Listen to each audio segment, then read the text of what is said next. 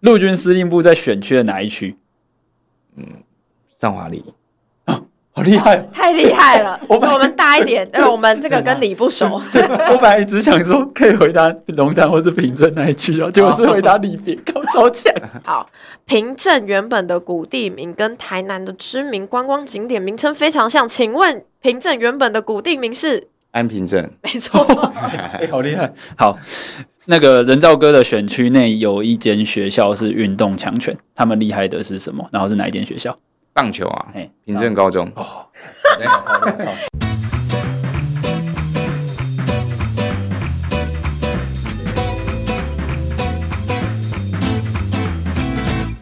大家好，这里是台湾正花生，我是玉芬，我是威浩。哎、欸，我们今天非常开心可以邀请到这个，这个真的厉害了，算是虽然很年轻，但是已经是资深的民意代表，已经。这第三届桃园市议员的这个刘仁照刘议员，也是我们现在平镇龙潭区的立委参选人，欢迎人造哥，欢迎人造哥，一分好，威浩好，大家好。人造哥，你原本其实是会计师，对不对？哦，对，而且应该是目前台湾少数就是呃。想呃参选立委的所有人里面，具有会计师身份其实是少之又少。那人造哥就是其中一名吼。那想要问一下，当初为什么会成为会计师？呃，应该是说，就我自己，嗯，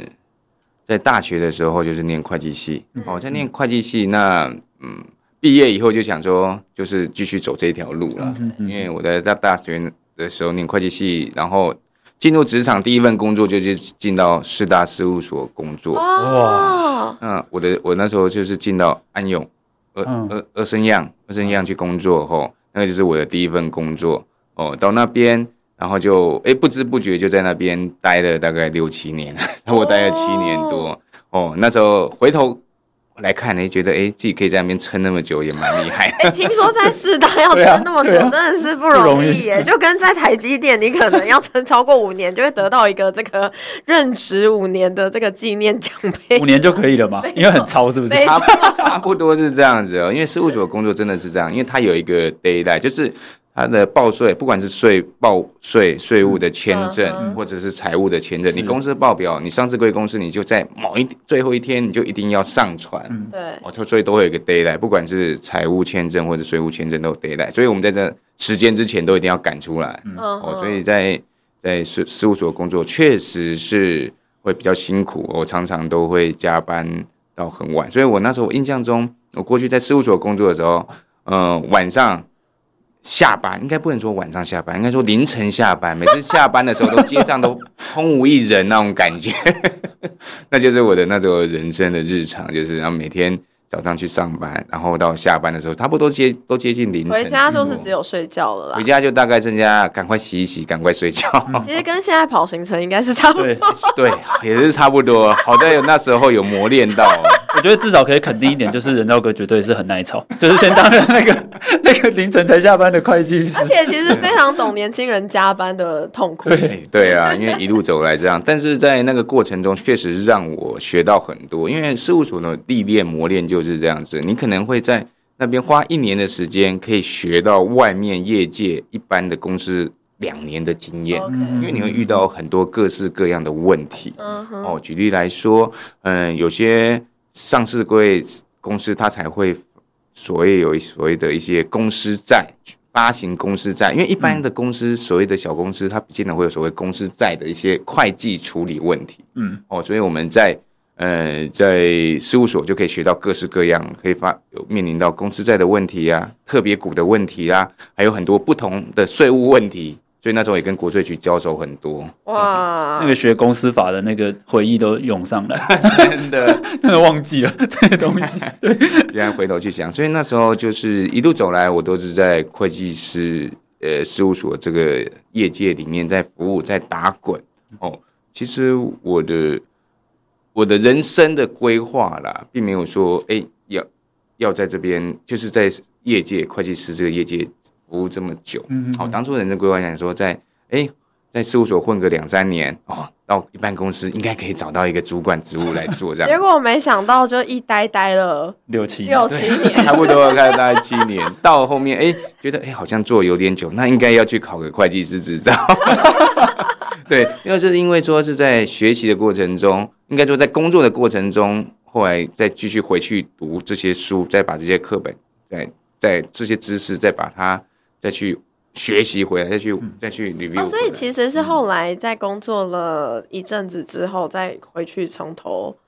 考会计师的执照，这样子。对，因为在工作过程中就会接触到很多的会计的理论，嗯、哦，知识，哦，就会慢慢跟课本以后开始觉得，哎，好像有可以连接到一起哦，就是加了实物的理论，对，理论跟实物可以结合在。因为以前在念课本的时候，其实念书的时候，其实那时候只是理论，就是抽象，对，抽象比较抽象。那你慢慢结合以后，开始，因为我大概是做到三年多四年的时候，开始那些可以结合在一起了，然后再回去看这些书，就更快的。可以更快的上，就是融会。其实很佩服，就是就是工作工作，然后有办法回头念书考证照，其实很厉害，而且很坚强的意志，而且上班这么累的，而且上到凌晨，然 后同时还要读书。对，也是这样的因缘际会，所以后来才是这样子，就拿到顺利也拿会计师执照。也也要感谢哎、欸，事务所过去的一些这样磨练跟历练。哎、欸，我其实蛮好奇，因为刚刚那个呃，人照哥提到说，在这个查账的，就是会有一些季节性的，就是很特定的 deadline 啊，然后你一定要赶那个时辰。那其实人照哥，你是不是其实蛮会就是查核，就是你知道，就是调查，然后查账，然后就是各种细节，应该都逃不过你的眼睛。嗯，对。应该是这样说了，就是说这些就需要一些经验的累积。举例来说，我们去看公司的时候，账务报表他拿出来可能一大叠，嗯，哦，我们必须去针对这一大叠去细分，说哪些可能比较重要，嗯，然后再针对它的项目再去做抽核、抽查。因为我们会计师的查账是这样子，我们不可能把每一笔都查得清清楚楚，因为这每一笔可能是好几好好几个月的资料，甚至一年的资料。那我们就是针对所有一个重大性准则、重大性的查核，我们就针对它金额重大的或者交易性重、性质比较重大的来去做抽核，让这一份他们公司产出的财务报报表是可以合理相信的。所以，我们其实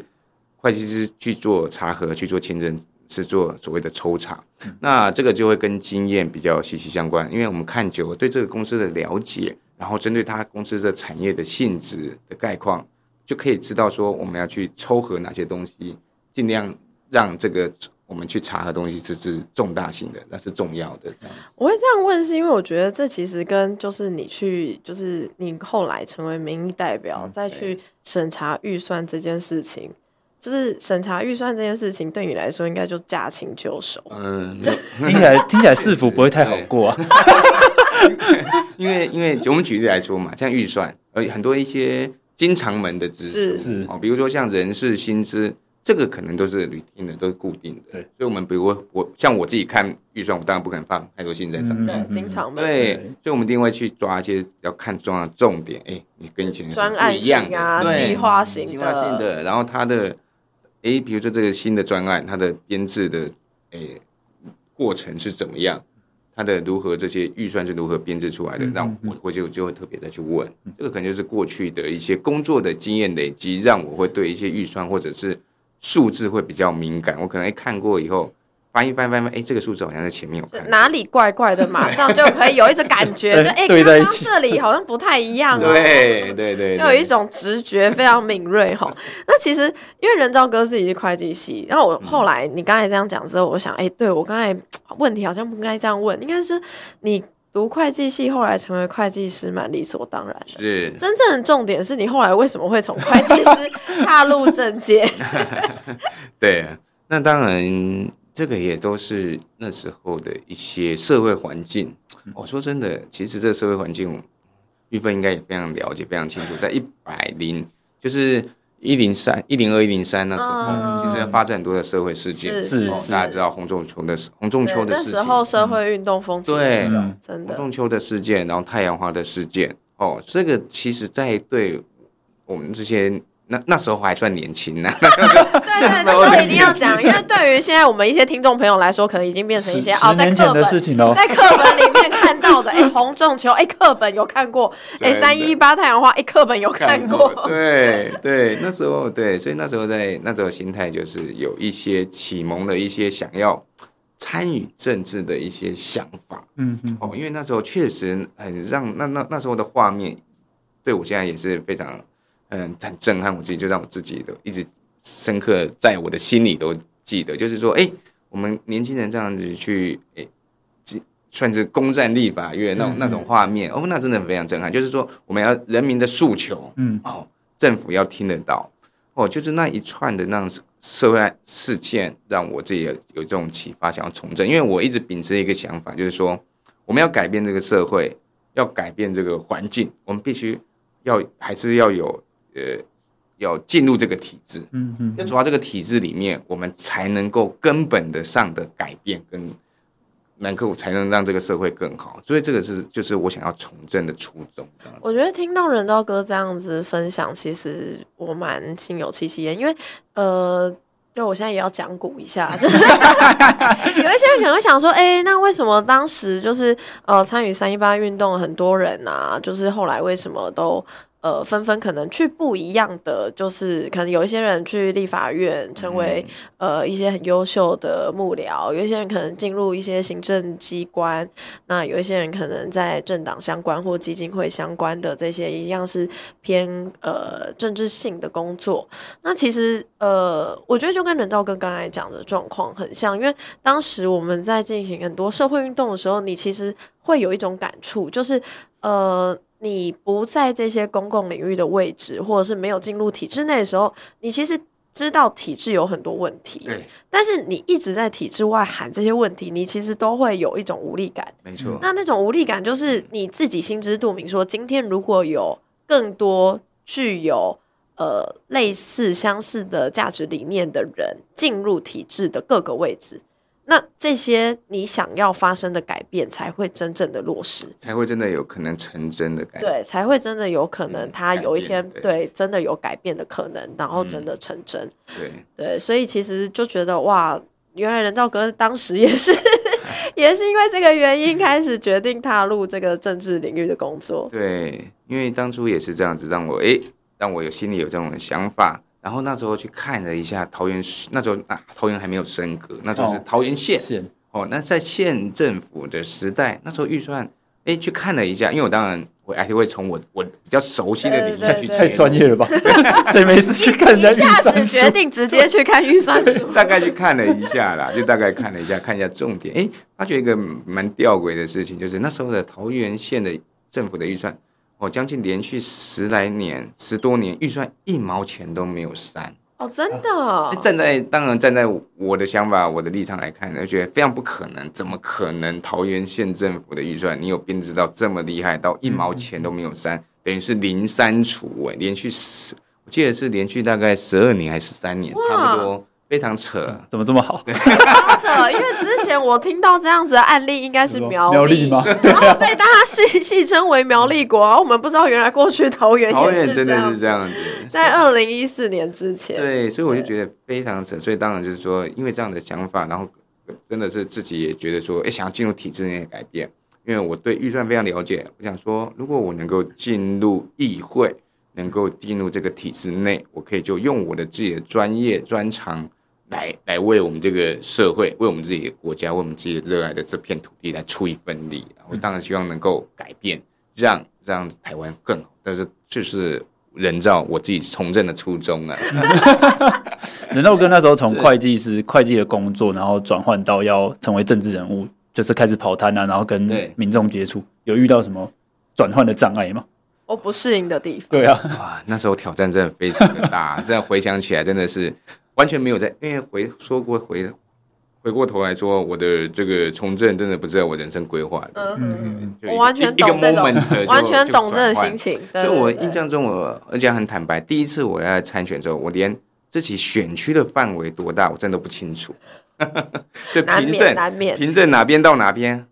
哇，因为那个就是呃行政区域的划分，跟你的生活区域的领域，那个其实完全 那是抽象的，对对，那是抽象东西，那那是隐形的一条线。比如说士林跟北投分界，不会真的有一条线，当然会有一些路名，就过了是哪一区的？对，但是因为那跟我们一般社会大众生活的经验其实并不是那么直接相关，所以我完全懂人造哥刚才讲的说，哎，其实你你要自己去划分说，哦，过了这里其实就不是平镇。啊，过了这里就是龙潭。对对对，然后那时候一直跑一直走，嗯、呃，才知道说，哎，原来平镇这里也算平镇哦，平镇有这么大哦，怎么这么大范围？那时候确实有这样的感觉。然后我第一次，我印象中，嗯、呃，那时候要选举的时候，当然因为过去真的也没有拿麦克风这种习惯哦，真的需要习惯那个台风，就是说，所以我记得说，我印象很深刻，我准备第一次要自。呃，要讲话要拿麦克风讲话，因为我们可能会先办一个类似类似类似中青的一些后援会的类似这样子嘛，然后当然先从最熟悉的人开始，然后最熟悉的中心开始。然后我特别前天晚上还写稿，哦，写了准备很多，很紧张，写了一页多，然后一直在背，一直在背。哦，当然这是真的到站在台上那一刻。什么都忘光了，哦，一定会，真的会脑袋空白。然后，然后你会开始很紧张，想说啊，我们昨天明明就花了超久，然后在那边 准备，结果到了现场，真的我觉得很难免。对对对，所以这个当然是在从政的那个这个刚开始去踏入这个行业，一看非常不适应的地方吼，嗯、然后跟人群的接触也是比较重要啦，嗯、跟人群哎互动。因为我觉得政治工作者，我觉得这其实才是最难的。比如说，像我那时候一开始去站路口，对，打招呼，对，然后你心里都会有一个另外一个自己在那边 always 说，你到底在这里干嘛？然后你都会有一种第三人称的视角，就是你会想象自己是路人，然后经过你，然后看到你在那边在干嘛，然后一个不认识的人在跟你挥手。对，就是跟大家的一些互动，因为他直接踏入人群，跟人直接互动，直接面对面的互动，跟不认识的人，哦，直接这样互动，其实这个也是一个算是对自己蛮大的一个挑战啊。所以我觉得，但是在过程中，哎，那些长辈、一些乡亲给你的回馈是，哎，蛮。蛮正面的，你就会心里就会非常的开心。哎，今天这个有人跟我摇下窗户挥手，对对对对。然后或者说有人跟你说我在我我看到你好多次，对，你就会觉得哇，真的是很受鼓舞。对对对，所以慢慢这个自信心建立起来，就这样一路这样子走着进来的。看人造哥现在你现在已经就是真的驾轻就熟，因为我们看人人造哥脸书会有那种就是跟群很多其实很多跟群众互动的画面，嗯、然后就会觉得说哦那个因为。有时候天气很热，你那个是满头汗，但是 跟那个民众互动的热情，我觉得可以从那个影像当中，虽然他没有感受，对他没有动，但是你就是可以感受得到说，哎，两个人在在在互动的时候，那个感觉是很好的。对，我觉得人跟人的互动，其实就其实回归到最简单，其实只要用用真心去对待就好，因为你真心去对选民，你让选民看到你的真诚，让选民看感受到你的诚意。哦，那个选民他的眼神，他给你的回馈就会不一样。对，你在现场，你其实那个氛围，你看到他对他看你的方式，然后他跟你说话的口气，其实你就感受出来说，哎，你这个人对他来说是不是一个哎，他愿意相信或愿意支持的对象？对对，对，一路走来都像都是这样。像我最近，因为当然最近都在也是在准备选立委这个选举的事情，所以当然。最近也有非常多跟民众互动的的机会机会哦，所以那像现在跟民众互动，有些民众就会很热情，一直抓着你的手说：“你一定要当选，一定要这次一定要赢。”就是他会有那种期待，那种那种眼神。我觉得说这个就是我们就自己会多一份这种使命感，我们就会驱使着自己再累。我白天也是要起床，我五点多就要起床，我一定要起床站路口。对，就会觉得啊，真的很，真的很痛苦，但是一定要起来，因为脑你脑海里面就会浮现之前，呃，支持你的民众的期待，对对相信你的眼神，没错，对，这真的是都会记在心上。不过人造哥，其实今天特别也想要问你，你自己本身其实是一个三宝爸，对不对？对，你有三个小朋友，哦，好厉害，而且在现在这个少子化 台湾，其实并不常见。对，刚刚这个深呼吸，感受到人道哥的重担了吗？因为我在外面就是在跟选民介绍自己的时候，我说我有三个小孩，他说嗯，真的，哎，因为就大家都会有点蛮不可思议这种感觉。立功加加加笑脸已经谁啥？哎，对哦，对哦，对哦，大家就说，哎，很有勇气啊。而且民意代表其实真的很不容易。我的小孩现在最大的已经到国中一年级了，哇哦，国中一年级了。老大是男生，老二是女生，两个是相隔差不多一年。第三个小孩是在选举过程中产生的。哇，这真叫不干的。那代表体力真的很好，这真的厉害。听众朋友都知道了，呃，对对对，因为选举过程其实蛮累的，超级。对，所以到第三个小孩，所以第三个小孩出生，等于是当选后，当选后的隔半年吧。所以我现在的就就这样子，就就三个小孩，然后后来就不能再生了。老婆说不行了。其实。真的最伟大的是你太太，对对对对，因为其实呃，怀孕生产其实对女性的身体来说，的确身体跟心理的负担跟影响都蛮大的，对，对，所以我们之前也跟人照哥一起开过关于孕产政策的记者会，没错，其实这方面台湾还有很多需要改革的地方。不过这里这里我特别其实是想要问一下人照哥，因为听说你跟小朋友的相处模式就跟朋友一样。嗯，其实这应该是很多人就是理想中的状况。跟我小朋友就是我习惯性就我只要有空哦，有时间，虽然做担任民意代表，但是平日偶尔有时间的时候，我还是会带他们出去出去走一走。嗯哦，跟我的小孩子互相来聊天一下，然后我我也很喜欢跟他们一起打电动。哦，我觉得打电动是跟小朋友。哦，我我儿子很喜欢。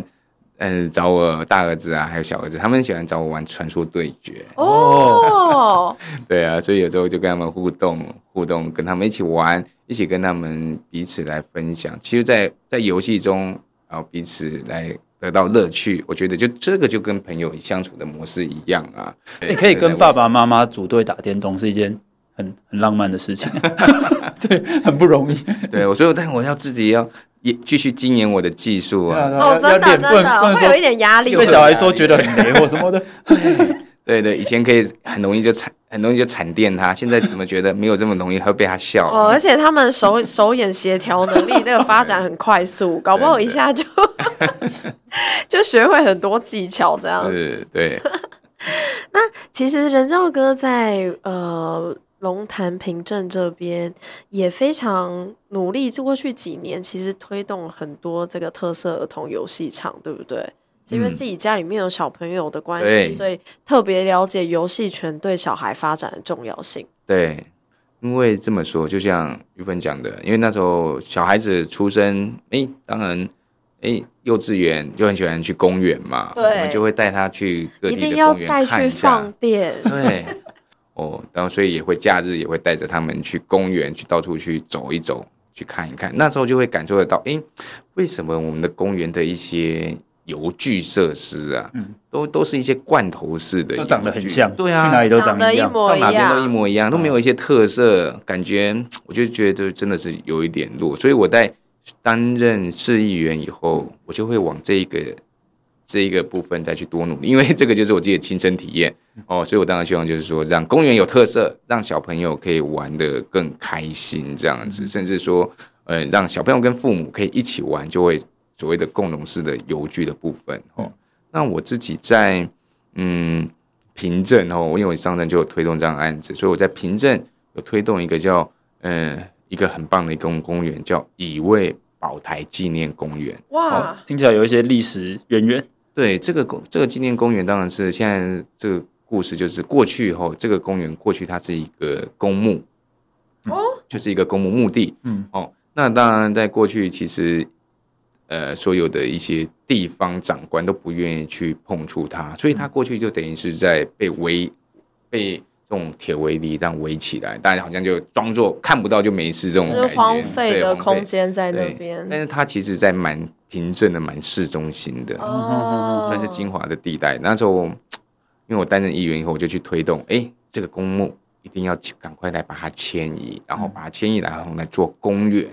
哦，那好在。因为地方上当然也都这样期待，所以我在担任议员以后，我就努力去推动这个事情。那也要感谢我们的那时候的郑文灿市长也大力的支持后，所以这个乙未气象宝台纪念公园上建立盖好以后，现在等于是它凭证的一个非常大的一个地标。哦，因为这个公园非常的棒哦，现在就是非常有特色，蛮多很多外地的游览车都会过去来这边来参观观光景点，对，因为就变得很舒服，然后它的的游具哦都非常有特色。哦，它是它也是有一个故事，就是以味保台，大家就是讲说我们客家人保家。为民为国。的这个精神，它就是一八九五这个事情，所以过去也纪念这样的历史，所以它有也富有教育的意义，所以在也非常在地方上在平镇非常的这个特色，所以这个共荣式公园那时候就很努力的推动。当然我不只只推动这个大公园，我现在一些一些小邻里公园，我都希望能够放一些共荣式游具，让我们的哎大家的小朋友都能够开心的在享受这样的。游游玩当中，嗯嗯嗯，而且人造哥刚才特别提到邻里公园，我觉得很感人，因为呃，大家可能会都会知道说啊，包含比如说台北啊、新北啊、桃园啊，有一些很有名的那种很大型的公园，但是我们也要想说啊，不可能就是家里面小朋友啊想要玩的时候，可能都要长途跋涉去那些比较知名的大公园，所以其实。呃，近几年来，包含民间团体，包含这个还我特色公园行动联盟，他们也都在呼吁说，哦，我们接着应该要把目光放在这个我们。大家身边生活周遭的邻里公园，其实就算它的空间腹地可能就算不那么大，但是也可以去做一些很特色性的游具，然后让小朋友就是在家附近不用太远的地方，就可以去得到这个呃各式各样的游戏权的发展这样子的功能。没错，没错，这个部分当然我未来也会持续来推动，因为。因为现在的当然，大家生小孩的生育率当然相对比较低，当然这有非常多的层次层面要去来，还有努力的空间呢。对，哦，那我觉得说要友善的亲子环境，如果建立好。那我相信，对生育率的提高一定会大大的增加了。它可能不一定会是一个主要诱因，但是你至少减少大家那个想象的恐惧，没错，就会觉得啊，小孩生出来之后到底怎么办？你要 减少这方面的恐惧跟担忧。对，好，听起来未来那个桃园的公园一定有人造哥来照这样子。对，其实我想接下来想要问的就是这个，就是因为我对人造哥的第一个印象就是。这个有人造的这个口号实在是太棒了，太响亮了，实在是太响亮了。因为我知道，就就是有参与过选举活动，你就知道说，有时候有一些候选人的，就不管是他的特色也好，或是他的本身的一些一些学经历，他其实没有那么好结合一个。就是响亮又有有力的口号，对，那这个人造哥这个口号真的非常的直观，而且那种最高难度的就是你要跟候选人，因为大家投票就是看名字嘛，是投一个印象，啊，你要跟人民有连结，啊，但是你又要好记，然后又要不牵强，因为有一些要跟自己的名字有连结又很牵强，你又要不牵强 又要有连结，然后又直观，哦，这真的是难上加难。哦，我觉得人造哥的这个这次的口号实在是有够厉害，就是桃园有人造，就是留人造。对，这个当初到底怎么想到的？怎么这么厉害？我觉得这个应该要应该要感谢老爸，名字名字取得好，名字取得好。哎，真的先赢一半。当初是不是有找谁算命？再推荐一下。对啊，名字取得好，这个我也不知道，因为。因为觉得说，其实我不知道老爸是有在规划说未来有可能有政治这条路，这里面算吗？怎么会这样？这样子，这是名字取得好。我觉得，因为当然人造的名字就是，嗯嗯，就是因为在在地方上啊，大家都常常念，常常人造人造，哎哎，有些民众就帮我想说，哎，你。票投留人造，哦，未来就会有人造，哦，这么厉害，慢慢就变成朗朗上口，变成这样一个口号。哦、因为乡亲都会帮忙人造想，就刚好跟名字又很搭配，很 match。哦，对啊，所以原来这是来自这个民间的智慧。对啊，对啊，大家帮忙想，因为其实在过去一人，我还有另外一个一个口号啊。那未来之前还有一个口号就是超级奶爸，嗯，那当然也是跟人造三个小孩子的关系，因为。就像刚才跟大大家说的，在过去那时候，我在选举的过程中，呃，哎，白天要站路口啊，扫市场啊，嗯，但是到晚上回到家，我们还是会帮忙要泡奶啊、换尿布，对晚上还是要互相帮忙。对，这真的是超级奶爸，这是一定要。对，所以那时候乡亲都有帮我取一个外号，也叫超级奶爸，真的是超级奶爸。对对，有人照这个这个这个 slogan，其实可以可以用很久哎。嗯，以后以后如果要 去选选总统，也可以台湾的未来有未来也是。如果没错，如果要去美国选举，也可以美国。这个到时候可能真的真的有人照就是一个 对，很万用，很万用。就是基本上，因为政治就是服务嘛，就是你就是大家民众需要有人照顾，然后有人照你，对，有人照，有人照，对，有人照，朗朗上口，让大家有印象，我觉得就是非常棒的。对，要感谢老爸。好，希望不止不止现在了，未来这个平镇龙潭都有人照了。嘿嘿嘿。啊，这个讲到龙潭，因为我们前阵子在新闻上面其实很常看到龙潭出现，是因为跟这个台湾产业非常息息相关，就是这个半导体龙头台积电这样子。护国神山。对对对对对，本来说要去龙潭设厂嘛，啊，结果后来好像就没有成这样子，那变成说我们只看到从新闻媒体上变成只看到说，哎，台积电最后决定不去了。那至于说整个过程当中发生了什么事情，或者是说市府也好啦，或者是民意代表也好，跟这个。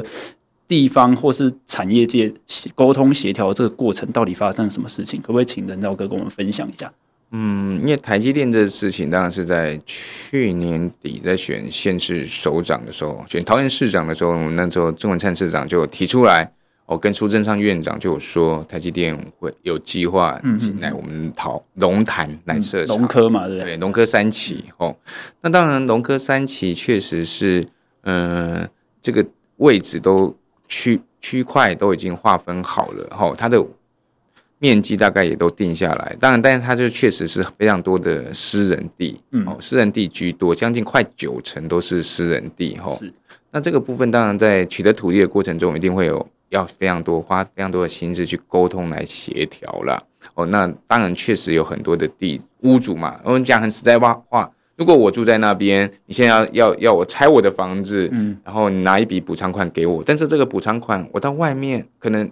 还要买不起一栋一间房子，那我以后要住哪里？嗯，反而你来征收我的房子，拆掉我的房子，反正我变成我要负债，那你这样的话，地主当然没办法接受，这是人之常情嘛，这很现实，这非常合理啊，非常合理啊。但所以我觉得这个就是要花时间去沟通了，没错，对，但是。我觉得龙潭这个台积电，它离开，我觉得桃园市政府做一个非常不好的示范，就是说它的消极，它的不作为，不去积极的沟通，然后让这些让台积电这个护国神山站在第一线，去受到当地民众的的谩骂，哦，甚至说这些抗议的民众要举着白布条到台积电总部。去去拉白布条，嗯，我相信这个对台积电而言，他一定是最不想看到的，是。对啊，因为他其实全世界都在争取台积电，真的哦，相大相信大家也都知道，嗯、连日本呐、啊、德国都有在争取台积电，哦，所以台积电它当然确实没有说一定要在这边，非要在这边不可，但是确实他在去年又做很多的规划，龙潭是非常适合，因为龙潭它的二厂其实就有它的。龙科二期就有它的封测厂，它近邻紧邻着那龙潭的部分、桃园的部分、水电的部分也都非常的充足，算有一个区位优势在了。对，然后我们也是有空港在这边，所以这是非常的便捷，等于是他的第一首选。但是他也没有到说非要来不可，所以我觉得这个应该是说是沟通不够，是市政府没有带头去跟民众面对面来沟通。我举一个例子，像我讲很坦白的，我们的。市长张善政市长，如果他愿意站在带头，然后直接跟这些民众，给民众一个信心，说我会把你这些地主，我会都会帮你安置好，屋主我都会帮你安置好，让把你的生活过好。好。对，我觉得只要这样子，市长愿意站出来第一线的话，我相信这个抗争、这个纷争应该就可以把那个降到最低。是对，像过去好了，大家想一下，过去郑文灿在做市长的时候，那时候我们在也在推动所谓的。呃，航空城对，航空城这个案子也是过去在吴志扬县长那时候规划的，但到郑文灿市长这任内，哦，他也是亲自跳下去，他开了将近直接面对面，直接跟这些民众面对面开公听会，不下十次，大概是快差不多快二十次了吧。嗯，所以最后航空城也是顺利的把它达成共识，让这些抗争的人声音降到最低。嗯，最后也是航空城在努力的推动。所以我觉得说台积电真的非常可惜啦。如果台积电如果能来龙潭的话，对龙潭的发展真的会影响非常大。嗯，因为光是就业人口好了，就业人口最少我们在预估整个上中下游台积电带来的厂商的效应，最少可以带来四万个工作机会。嗯嗯嗯，那四万个工作机会等于有四万个家庭要入住哦，所以这个影响的呢非常的大。我们对。龙潭的发展，我们可能会要新辟道路，因为人口增加，我们当然要新的马路。交通需求，对啊，交通需求嘛，甚至居住需求，我们可能要做新的都市计划，嗯、我们可能会盖新的公园，是盖甚至图书馆，一些公共设施都要来因应这些人口的增长。嗯，未来我还是会持续努力的，我也在在跟民众来诉说，希望大家诶、欸、让我有这个机会。当然，如果我未来进到立法院的时候，我会想办法再努力，再去跟。嗯中央来争取，看是不是可以让台积电重新来评估，回到农科三期这样子。我觉得地主的部分，我们只要努力来沟通，一定会有一个美好的一个结果这样子。对，因为其实前阵子吼，在在立法院，因为刚好那个经济部长在备询的时候，我发现很多那个。不是桃园的，那时候不止桃园的立委，各地全台各地的立法委员上去咨询台，就是争取说，哎、欸，来我们来我们这里，台积电来我们这里，争取台积电来我们这里。而且我变成说，刚才仁昭哥在分享的过程，我们会发现说，哎、欸，那个桃园市长，那他作为一个地方的这个政务官、父母官，结果反反而把这个大家都想要争取的产业，没有去做好积极的沟通协调，他没有让民意有一个。比较好的出口，或者是让人民觉得说，哎、欸，自己有在这个产业发展的过程当中被兼顾到、被照顾到，但是看听起来是真的是很可惜的一件事情。对，确实是啊，因为从头到尾确实市长是没有站出来，站出来让民众有信心。因为你要推动任何案子，你民众一定要有这个信心，因为政府是最具有公信力的。是，如果你政府首长愿意站出来，我相信民众。应该就会具有对这个案子有信心，那自然就会来配合。大家只要让他不要让他居住上不会有生活上不会有问题，我相信多数人都会支持的啊。嗯，我觉得刚刚人造哥分享到一件事情，我觉得非常。重要就是，呃，当时大家全台湾民众在讨论这个，呃，台积电不去龙潭设厂的时候，网络上会有一些网友开始在批评，自救会批评当地人。但我觉得很重要一件事情是，不要怪罪当地人，因为其实，在民主社会本来就有不同的声音，尤其是今天，如果一个政策会改变到你原本的生活的时候，大家扪心自问，你难道不会有？一些你自己的考量，或者是你对于自己生活改变的想象吗？这是一定有的，嗯，但是不能说有不同的声音或不同的想象就因此停滞，这是一件非常恐怖的事情。就是刚刚提到，其实桃园市政府，尤其在呃张善政成为市长之后，就是一个消极然后不作为的市政府，它带来的其实是一个没有希望的未来。嗯，那没有任何远见可言。那其实受害的是最可怜的，就是当地的民众。对对，我觉得这个事情如果有好好协调，我觉得应该是可以会有非常一个棒的结果啦。嗯、因为每个人的要求，每个屋主、每个地主，他可能要求的不一样。他有些可能就是，哎，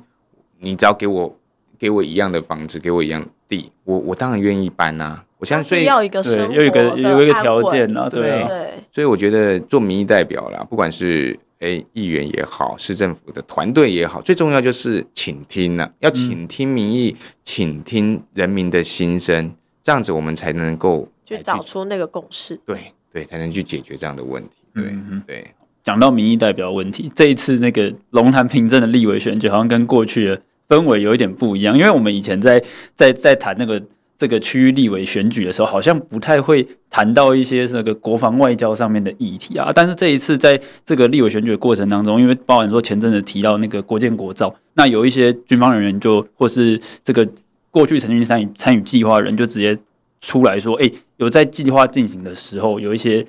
民意代表、立法委员去做了一些让人家怀疑的事情。那我们其实前阵之前在那个立法院的国防外交委员会也看到说，大家在审预算的时候，其实国民党的立委是提了非常多的删减案或是冻结案。他们提了这么多的案子，其实就是要让这些计划诶进行不了。对，要么让他们觉得说，哎、欸，我们要要依他们的这个意见走，或是依他们的想法来做调整，他们才要让军方用这一笔预算。那其实像这一次这个人造哥的对手，就是吕玉玲立法委员，他以前也在那个外交国防委员会，对那他其实也提了不少这个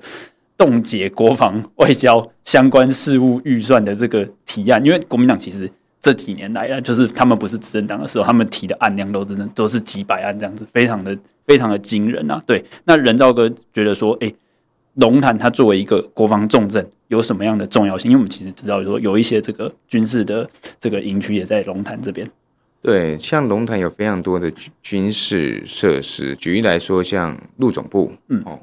还有我们的六东幺，还有我们的中科院。这些都跟军事国防息息相关呐，哦。那其实还是回归到国防自主这个议题上。其实我相信，嗯，大家都会认同我们要有国防自主的能力，嗯，哦，因为我们要有自己防卫的能力。就像大家常常说，我们隔壁有坏邻居，对，哦，我们只要防护我们自己而已。对，我们又不是要去欺负他，我们只是要让我们自己有能力，不要让他来欺负我们。至少那个墙墙要建好嘛，对不对？啊，门要关好嘛，对不对？啊，别人要破门的时候，你要想办法，不能让别人破门而入。这样。对啊，对啊，相信大家也都知道，三只小猪的故事不就是这样吗？我们要有专造的房子，我们要防护自己的能力啊。对对哦，所以我觉得国防自主这个议题真的是非常重要。但也比较可惜、比较惋惜的是说，现在很多的现任立委，就是马文君，还有呃目前的像吕玉林哦，他们在过去在国防预算都是遇到预算案就就是冻结，嗯，就是阻挡，嗯哦，你说他阻挡的理由是什么？反正他就是要要挡下来，然后要听他的意见才能才能解冻。我觉得这个这个。这个就是为了阻挡而阻挡，这个真的是最不明智的哈。就像我们审议任何的预算，我们都要去看它的细项，要去了解，并不是一昧的，就是举手反对。这个应该不是一个一个很称职的民意代表哈。对，所以我觉得说，所以这样这一次的部分，大家会把这议题抛出来，大家就感受得到说国防自主的重要性哈。我相信大家也都有看到，呃，过去。呃，赖清德副总统他在担任立委的时候，嗯、他那一个在为了国防预算，是他那边的影片，我相信大家都真的是非常看待非常心有戚戚焉。真的，真的国防自主。如果说就像赖副总统讲的，如果在当时哦，国民党的立委愿意通过这样的国防预算，其实我们那时候在美国就可以买到八艘潜舰了。嗯嗯、哦，那其实我们其实现在早就有可以防卫我们自己的自我能力了。吼。对啊，所以这个这部分确实是需要，呃，这些民意代表、这些立法委员要全力的支持我们国防自主的这样预算，这样我们台湾才有这样子自我防卫的能力啊。对，我觉得这个是非常重要的。所以，嗯、呃，所以地方上就会说，哎，现任的这个在地立委李玉林哦，在选举的时候哦，就是因为他选举。都要军券票，对哦，然后在选举的时候都要这些军券票，所以就会去跟他们要票。是然后到了选上的时候，针对这些预算又要挡中科院，又要挡国防预算哦，所以这些好像言行不太一致。对，这地方上都有这样的声音呢、啊。对啊，人前人后这样两面人这种感觉啊。其实我觉得人道哥刚才讲到一个很重要的关键点，就是说，当然。针对预算去监督，针对部会想要提出来编列这些预算去做监督、去做意见的提出，都是立法委员的职权。啊，只是说我们要如何让一个民意代表在他这个有涉及国防专业的委员会里面，在提预算、在监督预算的时候，它是一个合理的，它是一个有有有依据的，是有正当性的。我们有评估过说我们现在到底需要什么，然后我们现在真正。这些提这些预算可以帮助到台湾提升防卫能力什么？就像人造鸽刚才提到，过去赖清德副总统他在做立法委员的时候，争取的那个国防的预算的提升，那其实那十几年前就可以提升台湾防卫的能力。然后结果到了现在，已经过了十几年，我们还是要面对这样子的民意代表，在国防外交委员会里面去冻结国防的预算，那去阻挡台湾提升军事防卫的能力。那其实就会很希望说，哎，真的有一些可以帮人民。一方面看紧核报，而且要看的有道理的这个民意代表来进到这个立法院里面。对对对。想要问一下人造哥，其实呃，现在未来想要进入立法院之后，要为我们龙潭平镇的居民带来什么样不一样的未来？嗯，应该是说，其实现在平镇龙潭算。它也算是一个生活圈吼，因为我自己是在地平镇人吼，出生长大都在平镇，我的亲朋好友所以都在平镇吼，所以我很了解平镇需要什么样的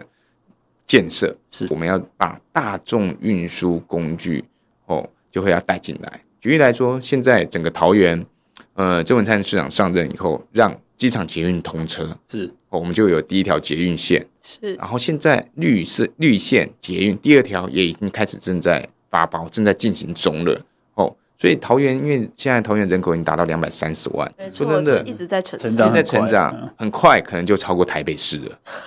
这都是因为台北市的人口一直在减少。对，所以这些这些建设都要赶快来做。所以我觉得平镇跟龙潭，我们要赶快把都市规划做好。然后让我们的的经费建设可以做，因为你第一个要都市计划要做好，你才会有一些呃公公家的地可以做建设，不管是图书馆也好，不管是公园也好，学校也好，然后甚至说我们的捷运，其实也要规划好，平镇龙潭的捷运线有规划好，那这个部分都要未来都要中央有一个能够争取预算的立法委员，嗯，把这个钱争取回来，这个这些地方的建设才能够实现呢。哦，所以我觉得平镇龙潭已经过去已经太久都没有改变了，都没有什么太大的改变。哦，有有建设，说真的，都是在郑文灿任内这八年才看得到平镇龙潭有一些建设。哦，所以我觉得说中央未来一定要有一个称职的立法委员，不管对预算的了解，对地方呃平镇龙潭的清楚，哦，这个这样子我们的建设平镇龙潭才会变得不一样。哦，所以我觉得说未来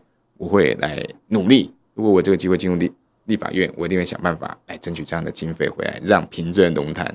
变得不一样。这样子，对。最后想问一个问题，这个我们上次跟这个中立的立法委员参选彭俊豪这个聊天的时候，有聊到说，这个因为刚才人造哥也说，呃，平镇跟这个中立是一个生活圈嘛。那那个对于这个有中立认同的平镇人，对，有中立认同的平镇人，人造哥有什么看法？对，因为其实哦，像我以前自己在念大学的时候，我们如果跟人家讲说我是住在平镇，大家都不知道平镇在哪里。确实，所以我只能跟大家讲说，我住在中立。所以人造哥也做过有中立认同的平镇，相信对对，因为就是过去真的中立平镇确实是一个生活圈，商业行为、商业区都在中立，或者是好玩的，对。就是呃比较这个商业化的地方，然后大家会去消费的，会去吃东西的，会玩的地方都在中立。啊，怎么样子都在都全都在中立啊，所以平镇都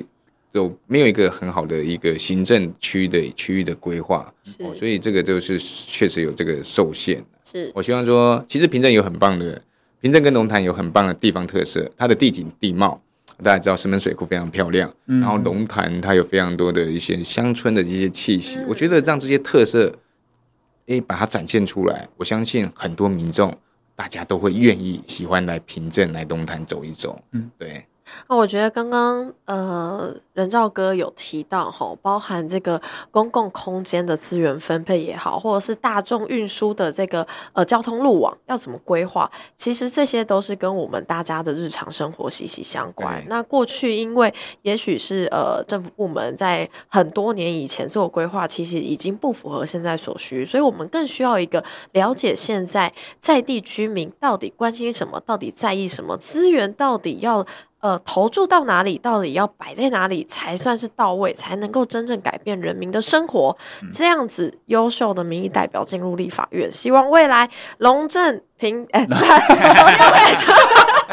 希望未来龙潭平镇继续有人照，对对对，有又带把把一些新气象带到立法院，也带回到自己的故乡，这样子。对，没错。那今天非常谢谢我们人造哥来上我们台湾镇花生，那也希望各位龙潭平镇的朋友，在明年的一月十三号，拜托记得一定要支持这么优秀的民意代表前前进中央，进入立法院。谢谢大家，请大家相信人造后支持刘人造，我们。龙潭平镇就会有人造。谢谢人造哥，谢谢人造哥，我是玉芬，谢谢大家。那我们今天节目到这里，大家拜拜，拜拜，拜。